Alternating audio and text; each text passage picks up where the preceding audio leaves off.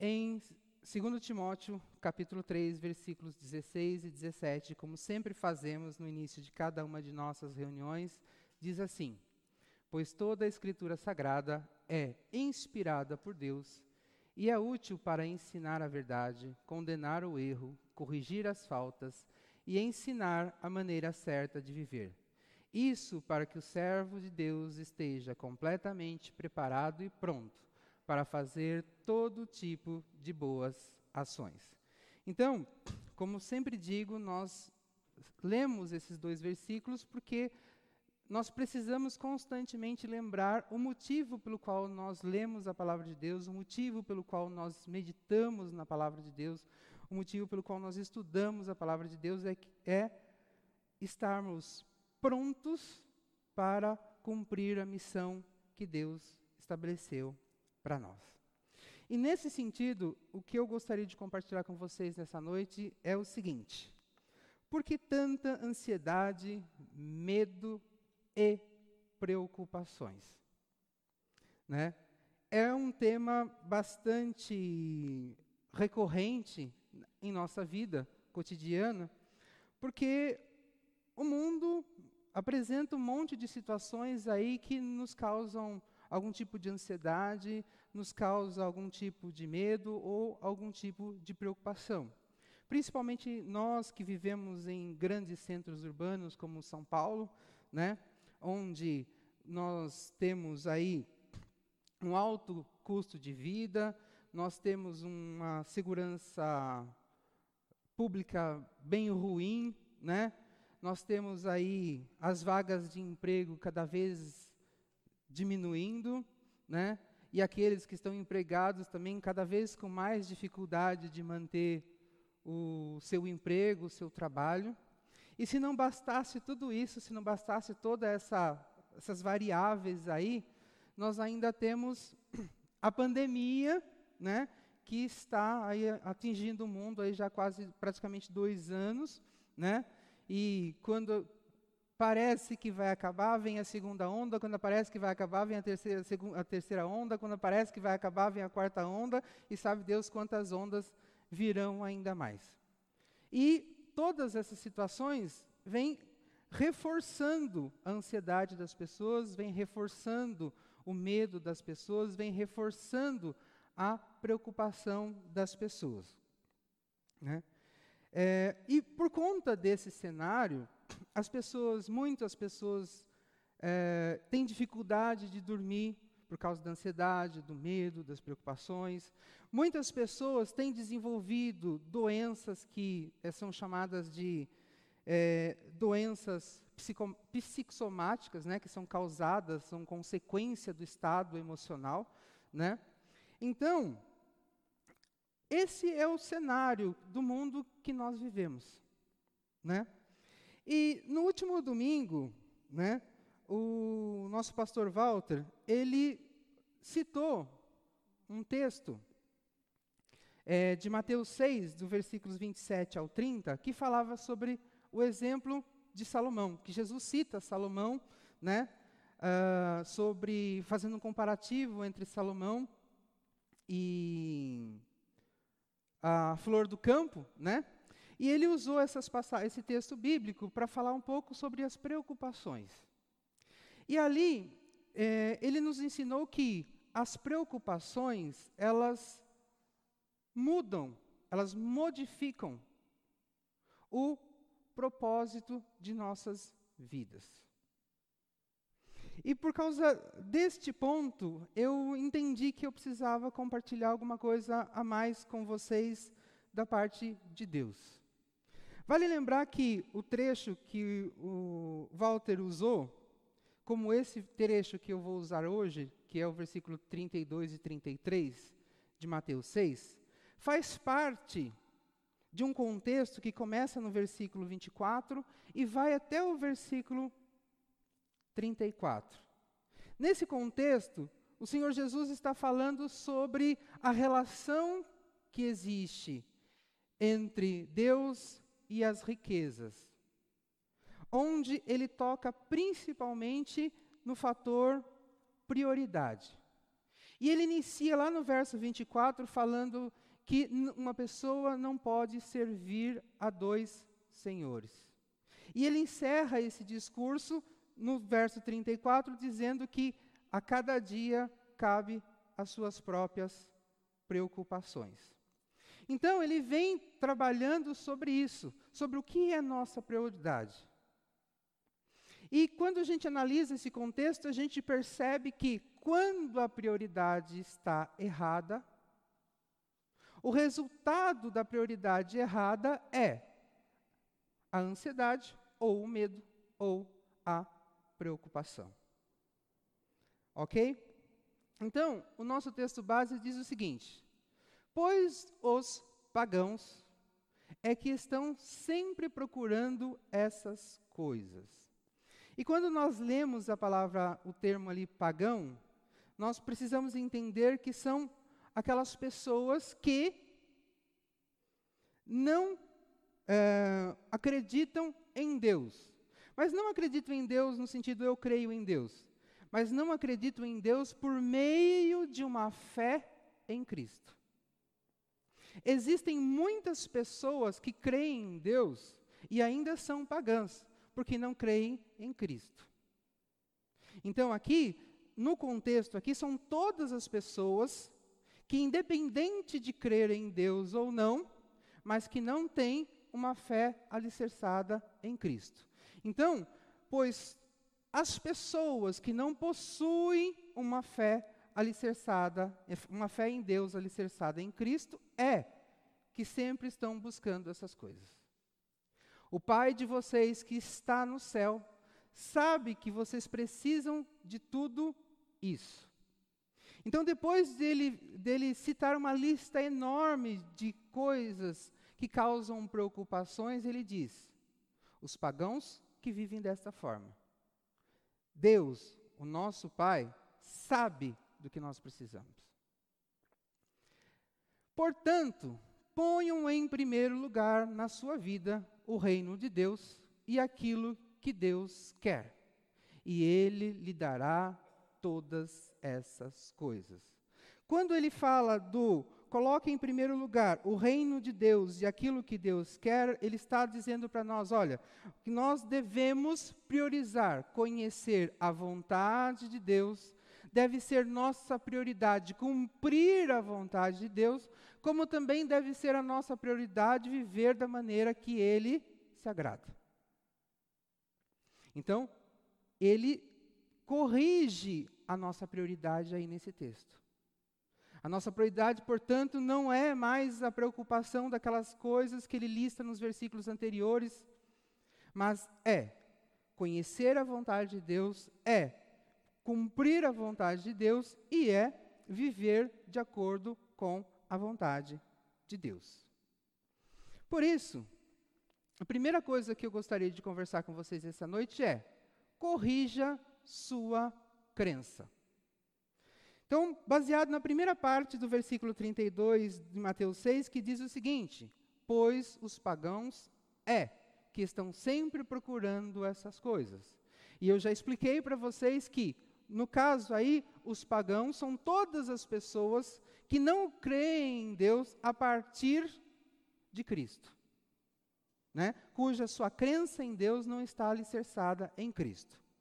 Então, Antes de qualquer coisa, eu quero destacar o seguinte: não é errado ou pecado ter ansiedade, medo ou preocupações.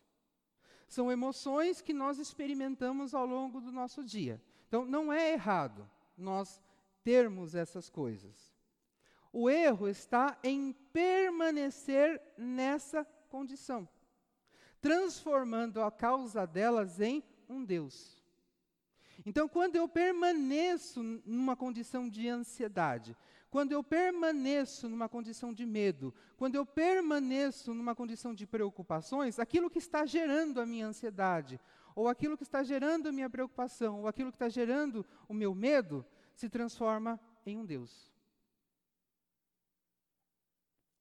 Passando a direcionar a vida em função delas. Então eu deixo de cumprir aquilo que eu preciso cumprir, eu deixo de fazer aquilo que eu preciso fazer, porque eu foco na causa da minha preocupação, ou na causa do meu medo, ou na causa da minha ansiedade. Desenvolvendo, portanto, um estado de espírito ansioso, medroso e preocupado. A pessoa se transforma nisso. Ela perde a identidade e ela adquire uma nova identidade. Nessa nova identidade, ela é definida pela ansiedade, pelo medo e pela preocupação. Percebe o desvio de propósito? Aqui já há um segundo propósito, não é mais o propósito original. Agora o propósito passa a ser a atender aquele, aquilo que está causando a ansiedade, ou aquilo que está causando o medo, ou aquilo que está causando a preocupação. Então, a causa se transformou em um Deus para a pessoa. Então a pessoa, né, tem um novo ídolo, que é a fonte daquela preocupação. O nosso texto base que nós lemos deixa muito bem claro que as pessoas que não têm um relacionamento com Cristo, as pessoas que não creem em Cristo, é que vivem dessa forma. Então, quando eh, eu olho para esta afirmação do Senhor Jesus, quando ele diz, são os pagãos que agem desta maneira, então eu entendo que quando eu permaneço num estado de espírito, de ansiedade, ou de medo, ou de preocupação, eu desenvolvi um problema de crença errada.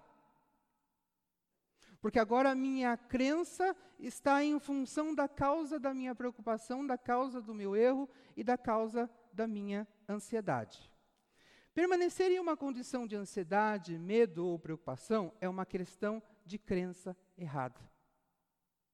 Então, eu tenho um novo Deus, e esse novo Deus é aquilo que está causando o meu medo, minha ansiedade e a minha preocupação. Ou seja, a pessoa está adorando o Deus que causou essas coisas, e não o Deus verdadeiro. Porque o próprio texto que nós lemos diz que o Deus verdadeiro é nosso Pai e ele sabe que nós precisamos dessas coisas.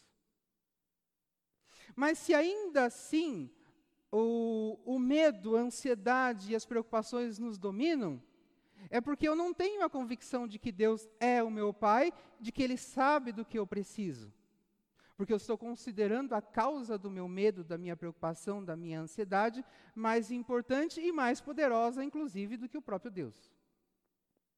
Então, você percebe o tamanho do desvio de crença que eu acabo desenvolvendo.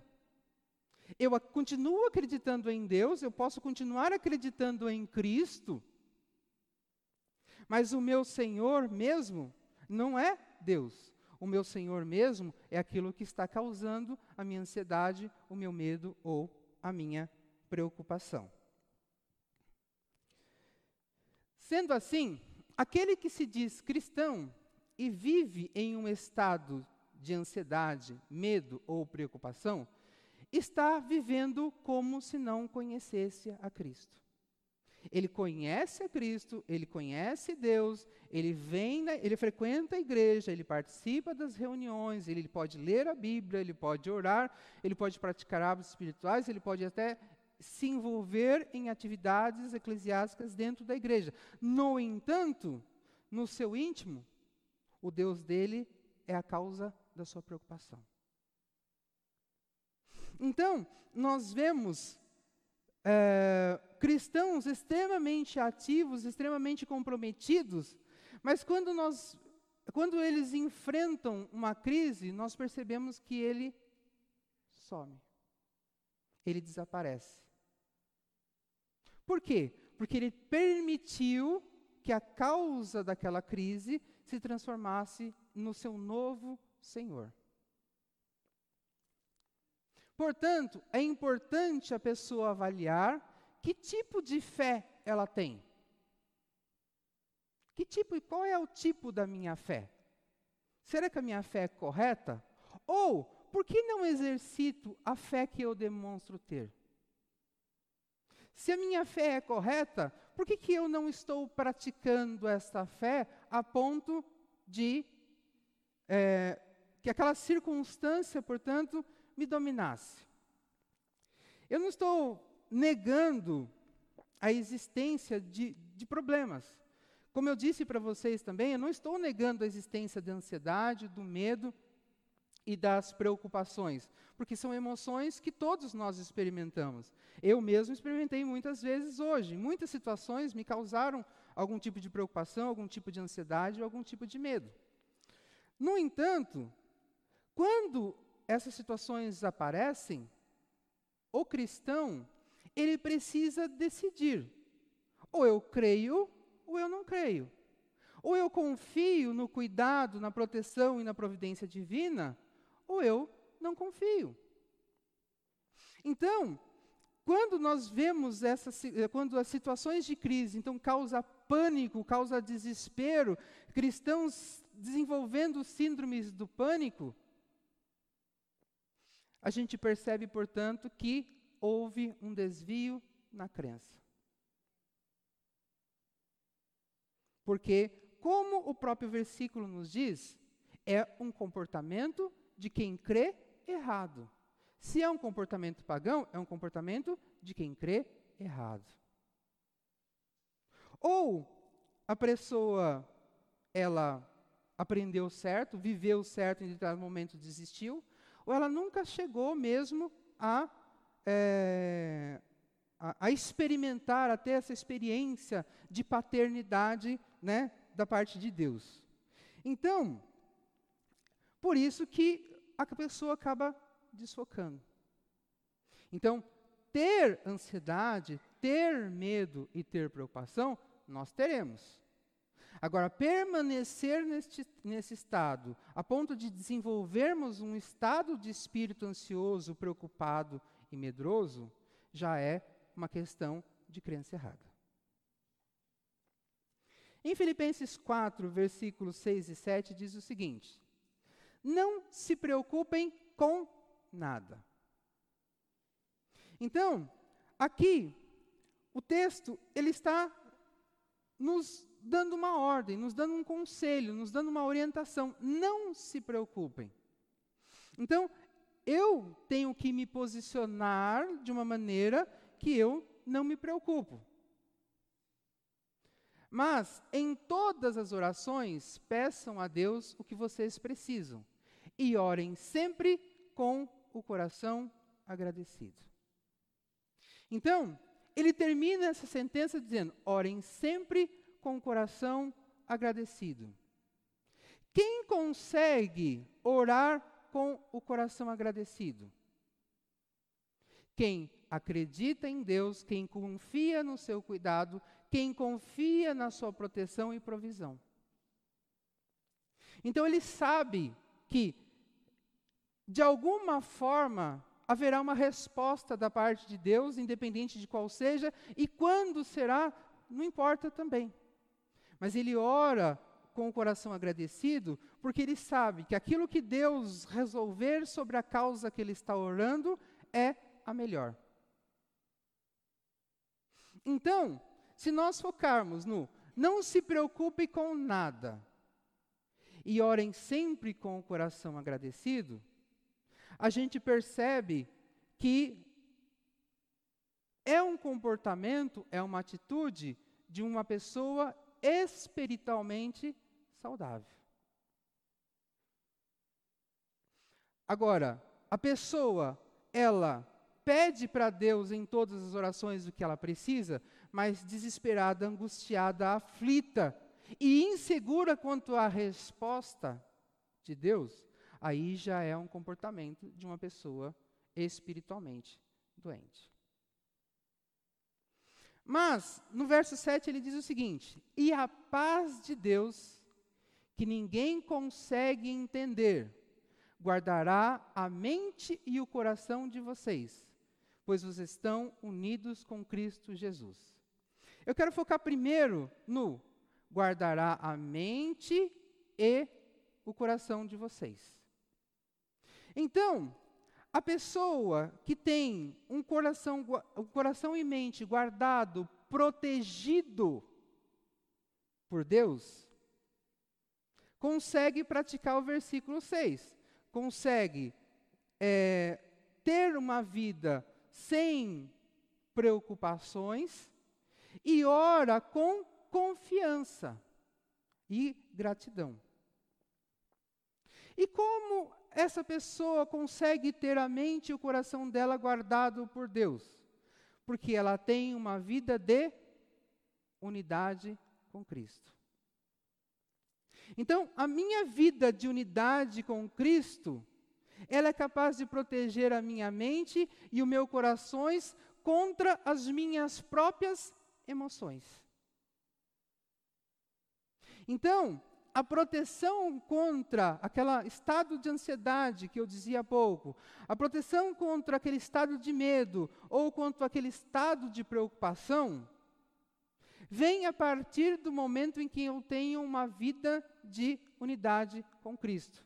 Porque a vida de unidade com Cristo, então, guarda minha mente, guarda meu coração das minhas próprias emoções. E ele foca também numa outra coisa. E a paz de Deus que ninguém consegue entender.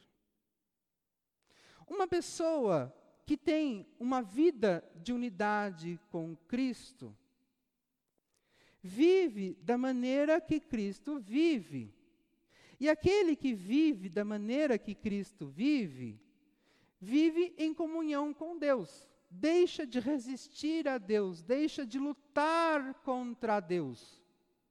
Então, essa paz do qual ele fala não é um estado de espírito de tranquilidade, de serenidade, mas da convicção, da certeza de que você e eu estamos numa condição que Deus se agrada.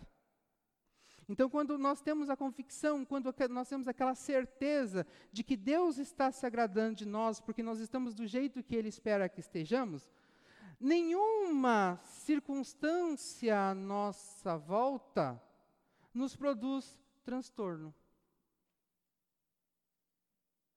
Então, esse complemento da parte do versículo 7 mostra, portanto, como uma pessoa consegue se apresentar diante de Deus em uma oração sem preocupações, mas na convicção de que Deus, portanto, vai atender às suas causas e não importa qual é a resposta, qual é a solução, qual é a direção que Deus nos dá, a pessoa está convicta de que é a melhor. Então, percebem a maneira, portanto, que eu preciso exercitar para corrigir a minha crença? Para eu sair do estado de espírito de ansiedade, de medo, de preocupação? Eu corrijo a minha crença, portanto, me submetendo a uma vida de comunhão e intimidade com Cristo.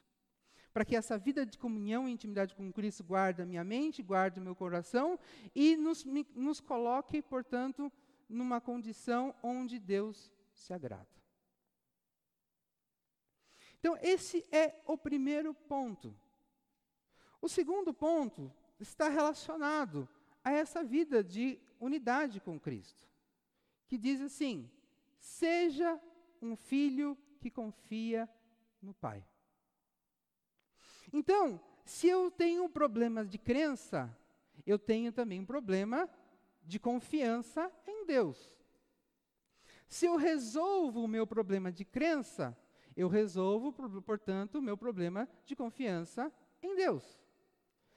A segunda parte do versículo 32 de Mateus 6 diz o seguinte: O Pai de vocês que está no céu sabe que vocês precisam de tudo isso.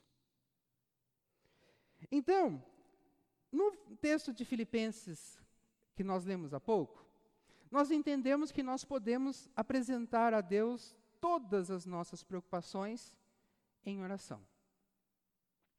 Também entendemos que, mesmo né, é, que Deus já sabe de todas elas, mesmo antes de eu pronunciar. E também no versículo, no texto de Filipenses que nós lemos, nós entendemos que Deus deseja guardar a nossa mente e o nosso coração. Se nós, cristãos, sabemos de tudo isso, então eu pergunto: mas por que normalmente ficamos ansiosos, com medo e preocupados? Então, o conceito teórico a gente tem. Nós já lemos a Bíblia, nós estudamos, nós sabemos que precisamos ter uma vida de intimidade com Cristo, mas por que então ainda muitas vezes nós, nos, nós somos dominados pela ansiedade, pelo medo e pela preocupação? Na segunda parte do nosso versículo base, ele começa assim: O Pai de vocês. Quando ele inicia dizendo o Pai de vocês, ele nos dá um indicativo de que Deus quer se relacionar conosco na condição de Pai. Mas a questão é: eu quero me relacionar com Deus na condição de filho? Aí você pode falar assim: ah, eu sou filho de Deus. Nós falamos mesmo, porque nós aprendemos sobre isso, nós entendemos que somos é, filhos de Deus. Mas se nós analisarmos a nossa postura, se nós analisarmos nosso comportamento, nosso estilo de vida, nós vivemos de fato como filhos de Deus? O filho de Deus, um filho de Deus de verdade, vive como eu vivo? Essa é uma pergunta que eu tenho que fazer. Se Jesus estivesse na terra nos dias de hoje, ele, vive, ele viveria como eu vivo? Ele lidaria com as situações que eu lido da forma que eu lido? Como será que Jesus se comportaria no trânsito, por exemplo? Quando encarasse o Paulo Sala lá, né?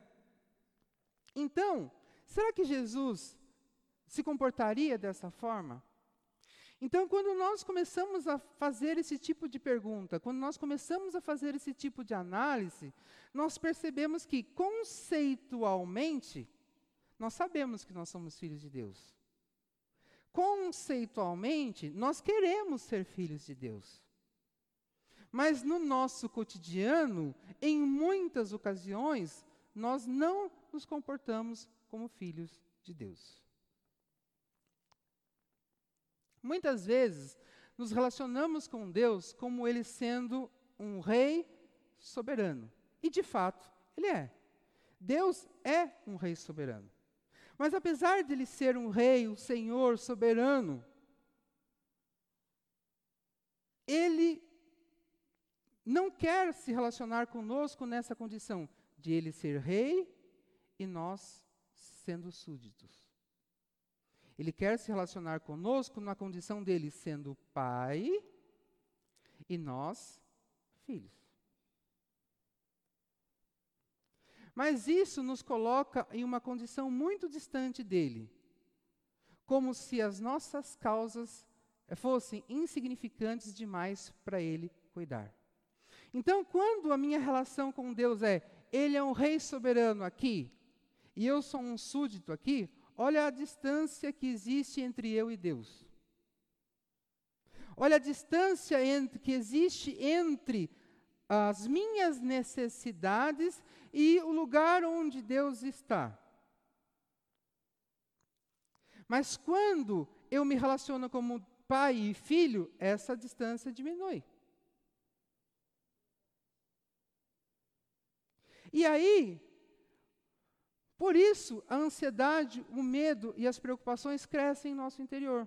Por quê? Porque eu sou um mero súdito eu me comporto como um mérito súdito de Deus, e eu trato a Deus apenas como um rei soberano e não trato ele como pai. E aí, se eu trato Deus apenas como Rei soberano e não trato Ele como Pai, as minhas causas ficam muito distantes da realidade de Deus, muito pequenas, muito insignificantes, e eu acho e eu passo a acreditar que não sou digno de que Deus me atenda. E aí, as preocupações, a ansiedade, o medo crescem. Porque eu acho que Deus, eu passo a acreditar, eu oro, eu leio a Bíblia, eu vou para a igreja, mas eu acho que Deus não vai se importar, né, com a minha vida, porque, né, sou tão insignificante perante Deus. Então, muitas vezes a pessoa, ela está na igreja, ela lê a Bíblia, ela ora, ela tem o conceito de que ela é filha de Deus, mas no dia a dia, na hora do relacionamento, da comunhão, da intimidade, ela não tem. Ela trata Deus como rei soberano, mas ela não consegue tratar Deus como pai. Logo, ela não. Por quê? Porque ela não consegue se colocar como filha.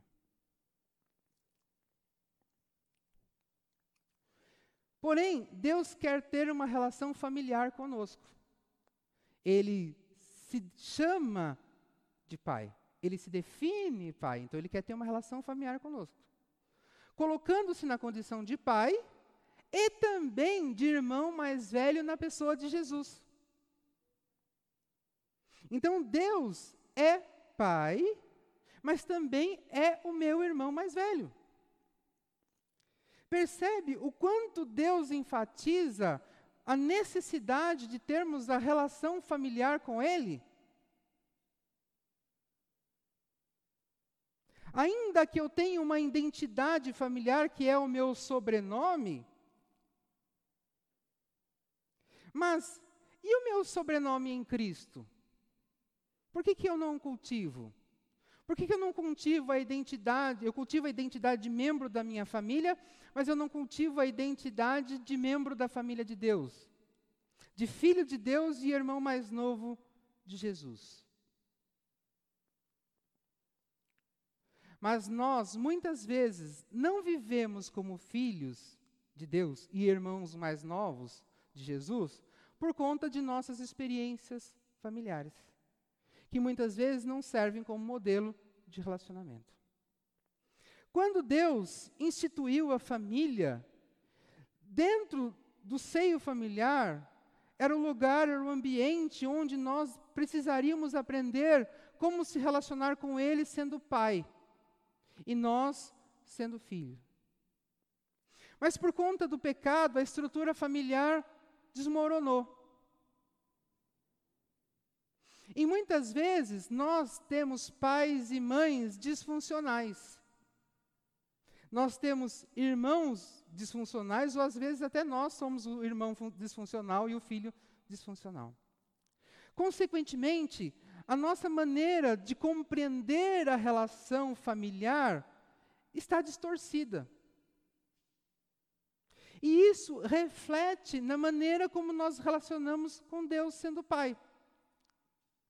Se o meu referencial de filho está distorcido porque o meu referencial de pai não é adequado, automaticamente isso compromete a minha maneira de relacionar com Deus.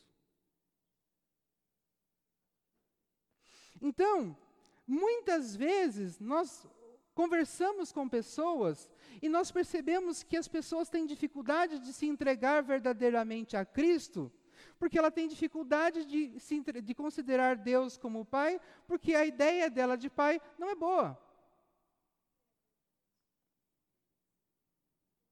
Ela tem dificuldade de ter uma relação de é, irmandade com Jesus, porque a referencial de relação entre irmãos que ela tem não é bom.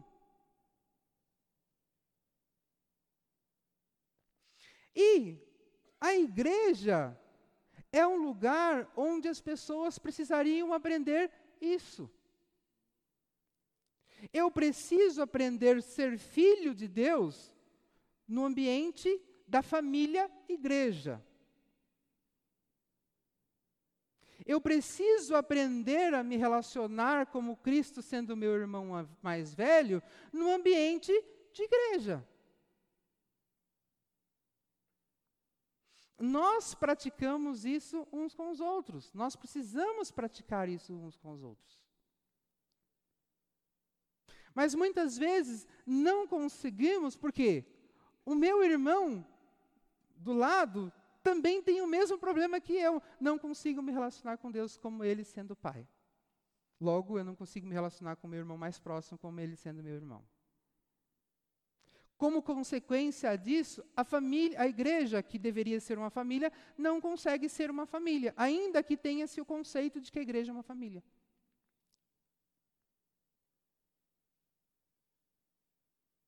Por outro lado, nós precisamos aprender com Jesus a ser filho. Está registrado na Bíblia, nos quatro evangelhos, como Jesus se relacionava com Deus. Lá está o meu modelo, lá está o meu padrão. Quando eu aprendo com Cristo, eu aprendo, e quando eu estudo sobre a maneira como Cristo viveu e se relacionou com Deus, eu aprendo a ser filho de Deus legítimo. Por sua vez, eu também aprendo a ser o irmão mais novo de Jesus aquele irmão que quer copiar tudo o que o irmão mais velho faz. Então, quanto mais nós copiamos o que o, irmão mais velho faz, que no caso é Jesus, mais nós nos tornamos filhos de Deus.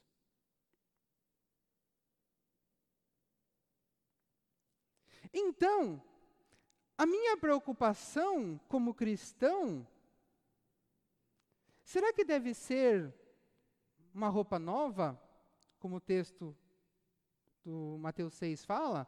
Um carro novo, um emprego novo, um aumento de salário? Não.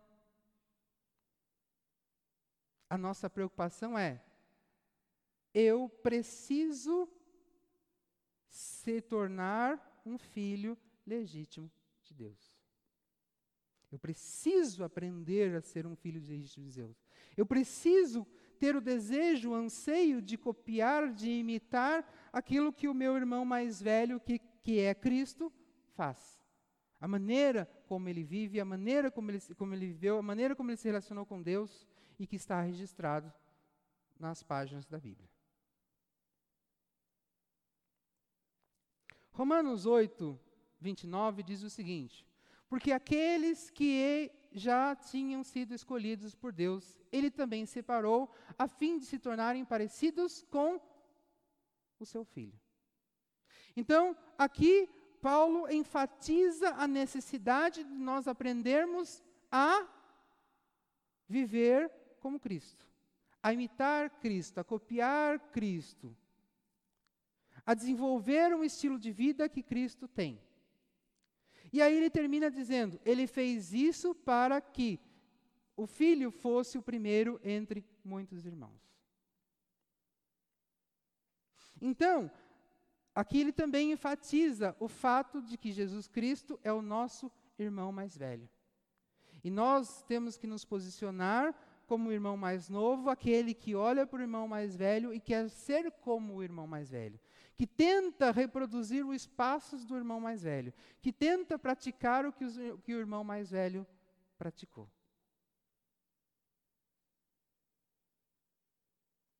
Então, nós saímos de uma condição de correção da nossa crença para nos tornarmos filhos que confia com filhos legítimos que confia no pai. Somente essa situação já causa uma reversão na minha condição emocional. Só aí, só com isso, eu já consigo controlar a minha ansiedade, controlar o meu medo, controlar as minhas preocupações, de modo que ela que elas não me dominem. No entanto, não basta apenas eu impedir que essas coisas me dominem. Eu preciso agir. Eu preciso fazer alguma coisa. Então, eu preciso focar naquilo que deve ser focado. Portanto, o terceiro ponto é: foque no que é correto. E o que é correto e que precisa ser focado? Portanto, ponha em primeiro lugar na sua vida o reino de Deus e aquilo que Deus quer. E ele lhes dará todas essas coisas. Mateus 6, versículos, versículo 33. E eu já disse para vocês no início que quando ele fala assim, coloque em primeiro lugar o reino de Deus e aquilo que Deus quer, ele está dizendo o seguinte: procure conhecer a vontade de Deus, procure cumprir a vontade de Deus e procure viver da maneira que Deus se agrada. Então, mesmo, né, a, havendo, mesmo eu tendo corrigido a minha crença, mesmo eu me, tendo me colocado numa condição de filho legítimo de Deus, vivendo da maneira que Ele espera que o filho dele viva, para que Ele atenda, para que Ele atenda as minhas causas, eu preciso focar no que é correto. Então, para que ele atenda as minhas causas, a minha causa, eu preciso praticar o que está contido nesse versículo. Portanto, compreendemos que, ao invés de focarmos nossa atenção nas causas de nossa ansiedade, de nosso medo e de nossas preocupações, devemos priorizar o desenvolvimento de um estilo de vida que agrade a Deus e cumprir o que Ele nos pede para fazer. Porque enquanto eu desenvolvo um estilo de vida que agrada a Deus e cumpro aquilo que Ele nos pede para fazer, enquanto nós focamos naquilo, Ele olha para as nossas causas. Por que, que enquanto, quando nós focamos nisso, Ele olha para as nossas causas? Porque quando nós fazemos isso, significa que nós não estamos adorando um Deus falso. Que o nosso Deus não é mais a causa das minhas preocupações, o nosso Deus não é mais a causa do nosso medo, o nosso Deus não é mais a causa da nossa ansiedade. O nosso Deus é Deus.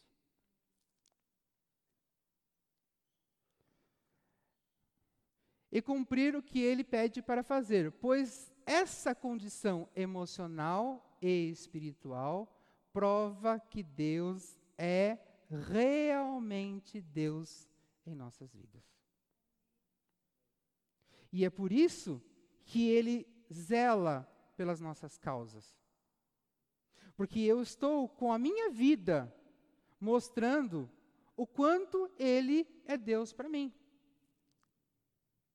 As minhas, os meus medos, as minhas preocupações, e as minhas ansiedades se tornaram menores do que Deus. Porque eu consegui deixar elas de lado para cumprir o que Deus pede para eu cumprir. E por isso que ele, no versículo, é, no, no texto, ele diz então que ele atende às nossas causas. Porque Ele quer nos dar condição física, emocional e espiritual para continuar vivendo da maneira que Ele se agrada e continuar praticando o que Ele quer que pratiquemos. E por isso Ele resolve as nossas pendências.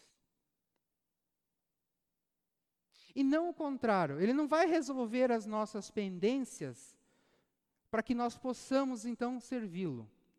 Aquele, aquela pessoa que tem a expectativa de, ah, eu espero que Deus possa resolver os meus problemas e depois que Deus resolver os meus problemas eu sirvo a Ele, ele está com aquela questão de crença errada.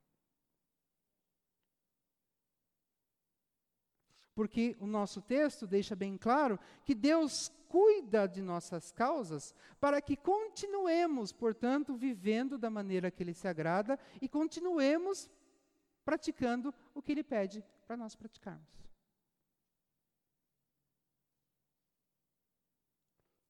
Lembram-se do texto de Filipenses que nós lemos há pouco, que fala sobre guardar a mente e guardar o coração? Isso que eu acabei de falar é que protege a nossa mente e o nosso coração. Por quê? Porque nós consideramos o quanto Deus é poderoso e é grande diante das nossas causas que são pequenas. Nos dando esperança e nos enchendo de coragem para perseverar. Então, essa esperança e essa coragem que eu recebo, portanto, por estar nessa condição, que é o antídoto da ansiedade, do medo e das preocupações. E também é o combustível, a motivação de que eu preciso para continuar progredindo, para continuar avançando, para continuar vivendo da maneira que Ele quer que eu viva e para continuar fazendo aquilo que Ele quer que eu faça. Como também a confiança, né? É, perseverar até que ele, até que de Deus venha a resposta para as nossas causas, como também a confiança para aceitá-la.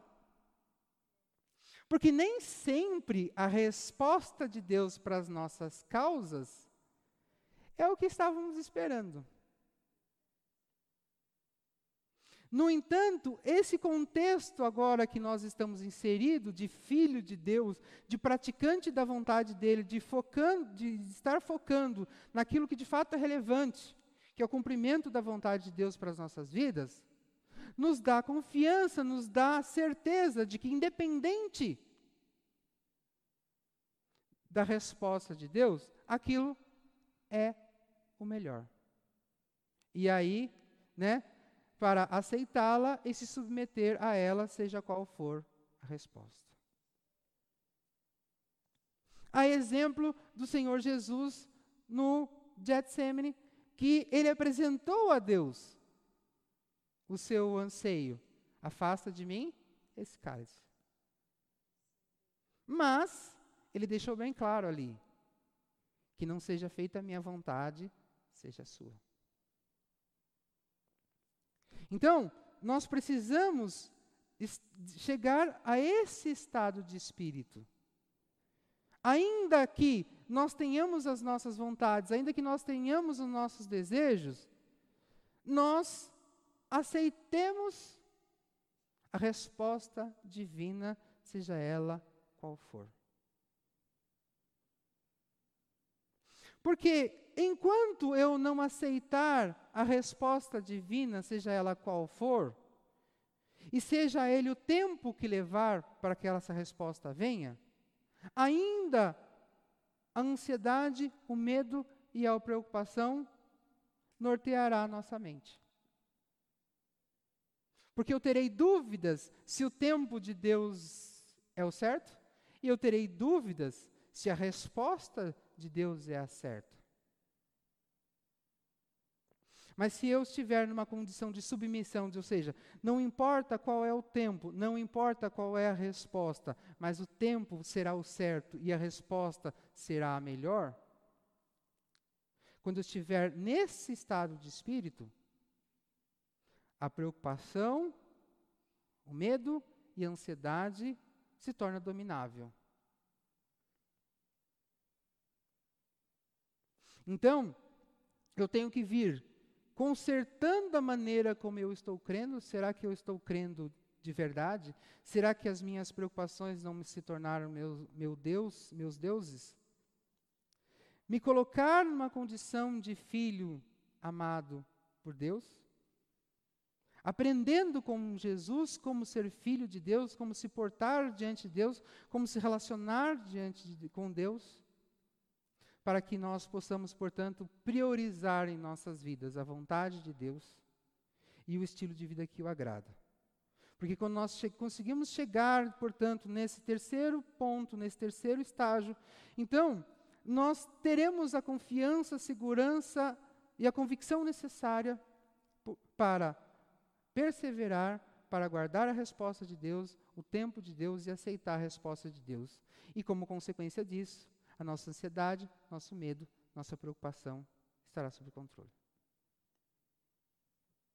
Amém?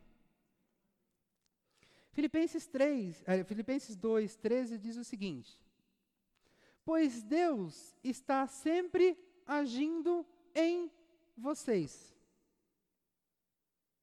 Ele sempre está agindo em nós. Mas essa ação é uma ação aleatória? Não.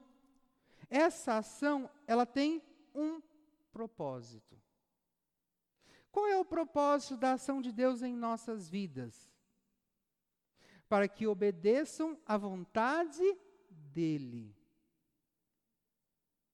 Então, a ação de Deus sobre nossas vidas não é com a finalidade de atender às nossas vontades.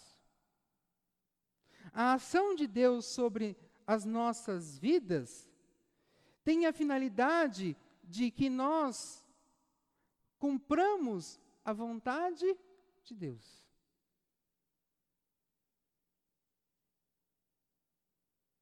E ali, lembram que eu falei para vocês sobre a questão de crença? As pessoas se descabelam diante de Deus, as pessoas oram desesperadamente pedindo a ação de Deus sobre a vida dela, outras pessoas fazem campanhas pedindo a vontade de Deus sobre a vida delas.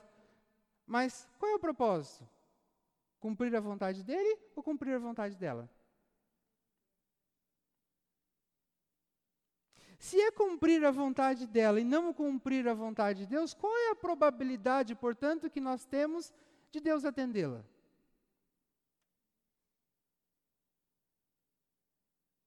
Evidentemente que, pela misericórdia de Deus, uma ou outra situação pode acontecer mesmo da pessoa receber. Mas a pessoa já receberia, independente da campanha que ela fez, independente do esforço que ela fez, do sacrifício que ela fez. Mas, enquanto nós buscarmos Deus para res resolver exclusivamente as nossas necessidades, a probabilidade de sermos atendidos é muito pequena. Porque o versículo diz que Deus age em nós, sim, e nós cremos nisso.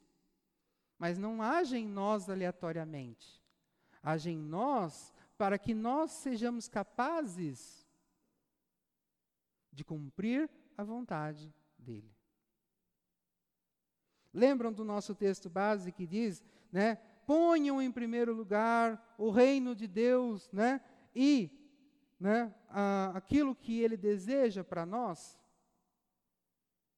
Então, essa ação de Deus sobre nossas vidas para o cumprimento da vontade dele é colaborando com aquilo, para que nós conheçamos a vontade dele, para que nós pratiquemos a vontade dele e para que nós vivamos de acordo com o que ele pede para viver. E aí, ele complementa, tanto no pensamento, quanto nas ações. Então, a vontade de Deus, ela não é só teórica, ela é prática. Então não adianta eu ficar no conceito eu conheço a vontade de Deus, eu sei o que Deus quer que eu faça e tá, e fica lá.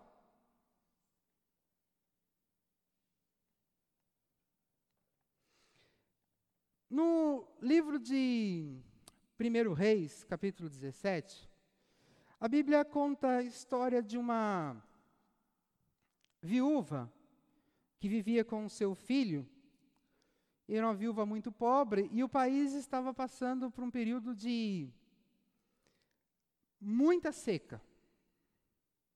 E ela estava lá com um restinho de nada de azeite, um restinho de nada de farinha, e o texto diz que ela estava pensando, bom, agora eu vou, eu vou fazer um pão, né? Vou dar para o meu filho comer e, e eu e a gente vai aguardar a morte. Aí me chega ele, é, Elias lá. E se não bastasse de Elias chegar lá, ainda pede para ela um pão. E aí ela fala assim, mas eu só tenho, só vou fazer, só tenho um restinho, só vou fazer o suficiente para mim, o meu filho, uma última refeição, a gente vai aguardar a morte. Você imagina que estado de ansiedade, medo e preocupação essa mulher estava? Ou deveria estar, né, se fôssemos nós que estivéssemos lá? Você olhando para o seu filho, sabendo que é o último pão que você vai dar para ele e que possivelmente vocês vão morrer de fome juntos? E ainda chega um homem na, sua, na, na, na frente da sua casa e pede esse pão.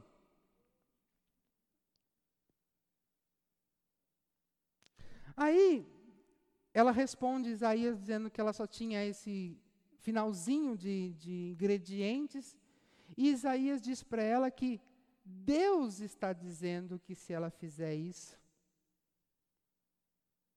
não faltará azeite e farinha. E aí? Se nós estivéssemos no lugar desta viúva, o que faríamos?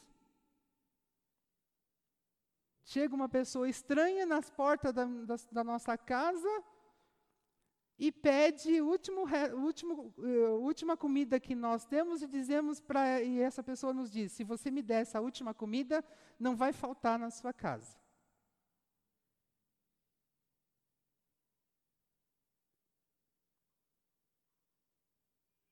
É uma situação que, para responder, para agir como essa mulher agiu, que nós sabemos da história, ela foi lá e fez o pão e de fato começou a multiplicar, portanto, a farinha e o, e o azeite, e eles viveram desta forma durante um bom tempo, né? É por causa que a mulher obedeceu. Mas se essa mulher tivesse uma crença errada, ela aceitaria fazer o pão? Não. Porque se ela tivesse uma crença errada, o medo, a ansiedade e a preocupação já teria dominado. Ela nem ouviria Elias. Se ela não confiasse no cuidado, na proteção e na provisão divina, se colocando, portanto, na condição de filha de Deus, ela teria aceitado? Também não. Mas ela focou em fazer no que é certo, obedecer à vontade de Deus. E quando nós observamos essa cena, nós vemos esse versículo 13 de uh, Filipenses 2, explícito. Ela só aceitou fazer o que o profeta Elias estava dizendo, porque o Espírito Santo estava agindo nela, produzindo o ímpeto, a vontade de obedecer a Deus, tanto em pensamentos quanto em ações. E ela agiu. E ela viu o resultado. E nós? Nós não podemos estar vivendo um período de seca e termos só o último prato de comida como ela. Mas diariamente, inúmeras situações nos causam medo, ansiedade e preocupações. E Deus coloca diante de nós um caminho. E nós temos que decidir.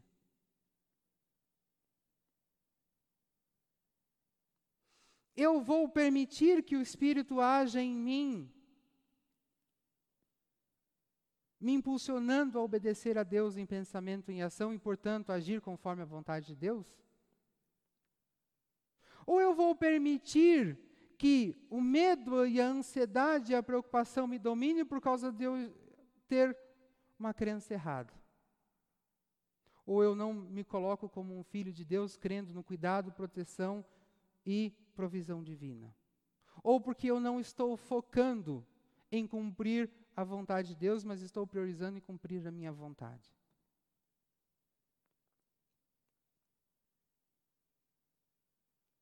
A ansiedade, o medo e a preocupação está aí para todos nós. Mas o que vai determinar é como nós vamos lidar com ela. Eu vou lidar como um filho? Ou eu vou lidar como um escravo de um Deus causador de medo, ansiedade e preocupação, considerando Deus verdadeiro inferior a elas? É o que muitas vezes as pessoas fazem.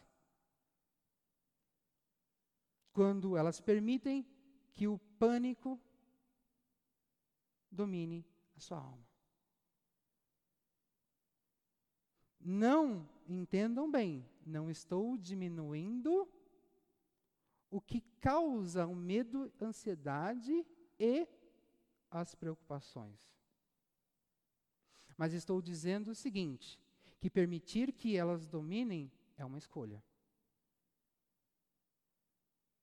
E o cristão verdadeiro tem condições de se posicionar, tem condições de escolher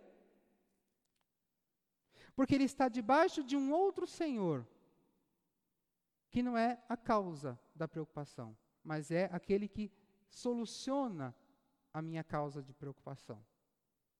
Mas ele só soluciona a minha causa de preocupação se eu me posicionar como um filho verdadeiro dele, conhecendo, cumprindo a sua vontade e vivendo da maneira que ele se agrada. Amém? Era isso que eu tinha para compartilhar com vocês essa noite e que Deus nos abençoe.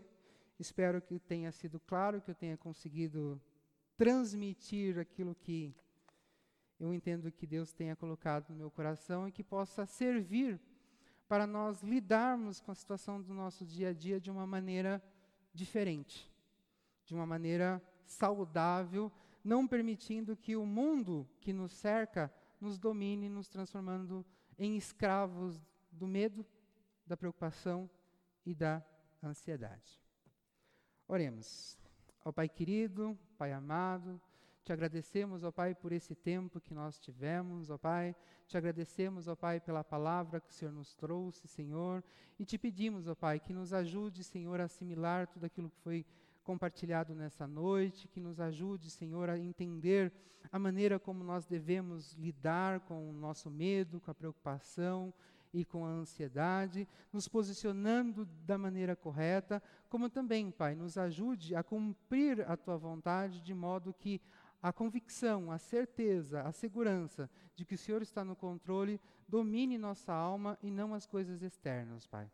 Pai, em nome de Jesus, abençoe cada uma das famílias aqui representadas e daqueles que também nos assistem pela internet, que o Senhor possa suprir todas as necessidades deles, sejam elas emocionais, espirituais e materiais, Pai. Em nome de Jesus, amém.